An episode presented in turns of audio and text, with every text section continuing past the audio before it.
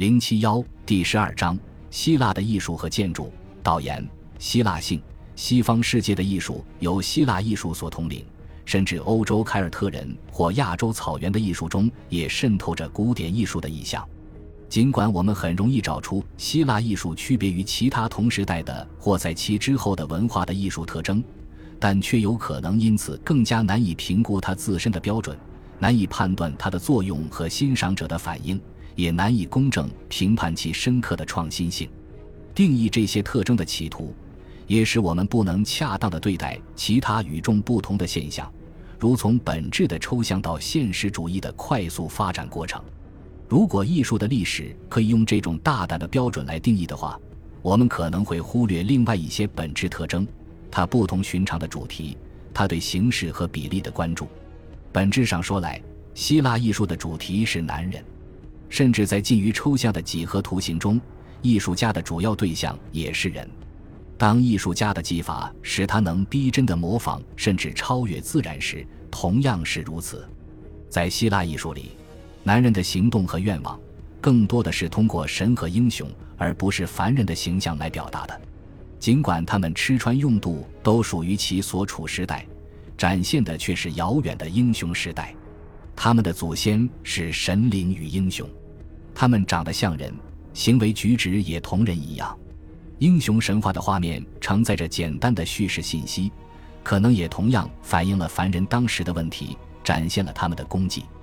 正如阿提卡的剧作家们通过戏剧版本的特洛伊神话或英雄故事来揭露现实社会问题一样，希腊艺术中的神有着最佳运动员的身体和举止仪态，女神就是美丽或至少是坚毅的。充满母性和睿智的女性，超自然的形态、喷火、多爪和杂种的特征一般遭到弃用，只是在描述无时间概念的传说中才可能出现。怪物则很受欢迎，我们可以相信存在着半人半马怪，尽管令人恐惧，但他们在那里在等着挨揍，而不是要去威胁或恐吓。令人恐惧的戈尔宫的头。从东方的狮子面具演化成能使人毙命的蛇发美女，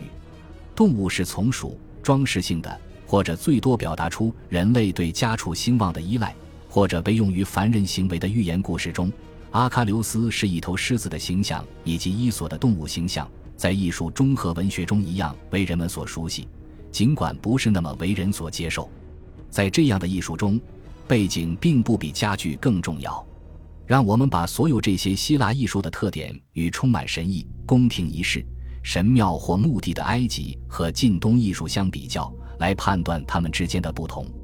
直至公元前五百年，在大约不到二百年的时间里，希腊艺术家对人的形象的展现已经从几何图形的组合发展到与埃及或近东一样细致且惟妙惟肖的雕像了。基于模板和他们所学的展现人的方式制成的雕像。正随着他们当下关注的或刻意复制之物改变，这些雕像被注入了灵魂。曾经提供自然界象征符号的艺术正被模仿着，想象开始替代了传统符号。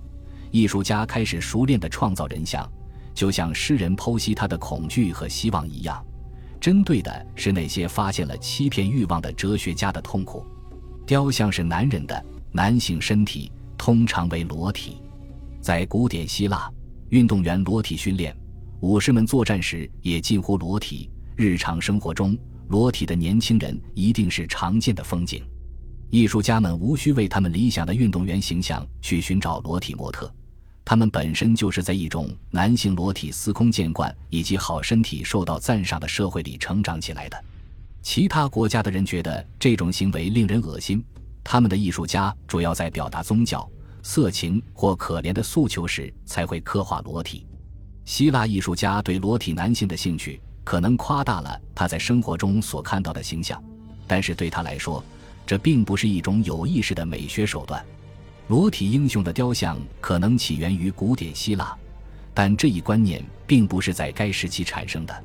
后来的希腊人和罗马人把希腊裸体模型用于被英雄化和被神化的凡人。而自从新古典主义复兴以来，在有关伏尔泰到拿破仑、贝多芬到墨索里尼的主题中，我们对这种类型最熟悉不过了。裸体在我们生活中是非自然的，然而我们却通过艺术学会了接受它。在古典希腊，裸体在生活中是自然而然之事，艺术中它同样不需要任何理由和说明。我们仔细度量周遭的世界，包括我们自己。人的身体是计量的天然公共参照物。非希腊世界设计了非常复杂的测量体系，涉及手指、手掌宽度、前臂和脚的长度等接近自然的比例和倍数关系。比如，在真人变成模特之前，如果一个艺术家希望以某一比例画一幅人像，为制作雕像做准备。他应该求助于一整套方法，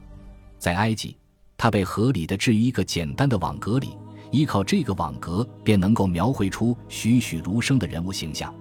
这一点也吸引过希腊人，但他们很快就对绝对理想化尺度失去了兴趣，转而关注比例，寻求表达这一理想的理论基础。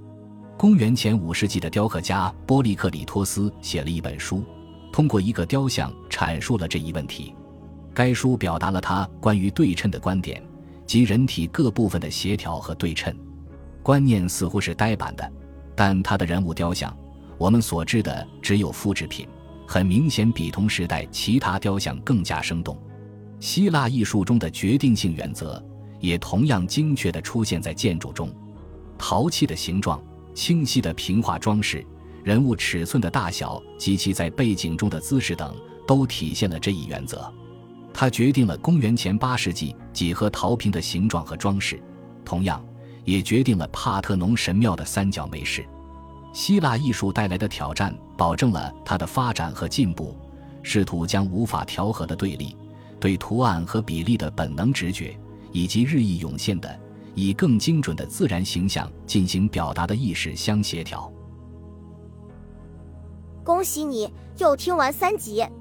欢迎点赞留言。关注主播，主页有更多精彩内容。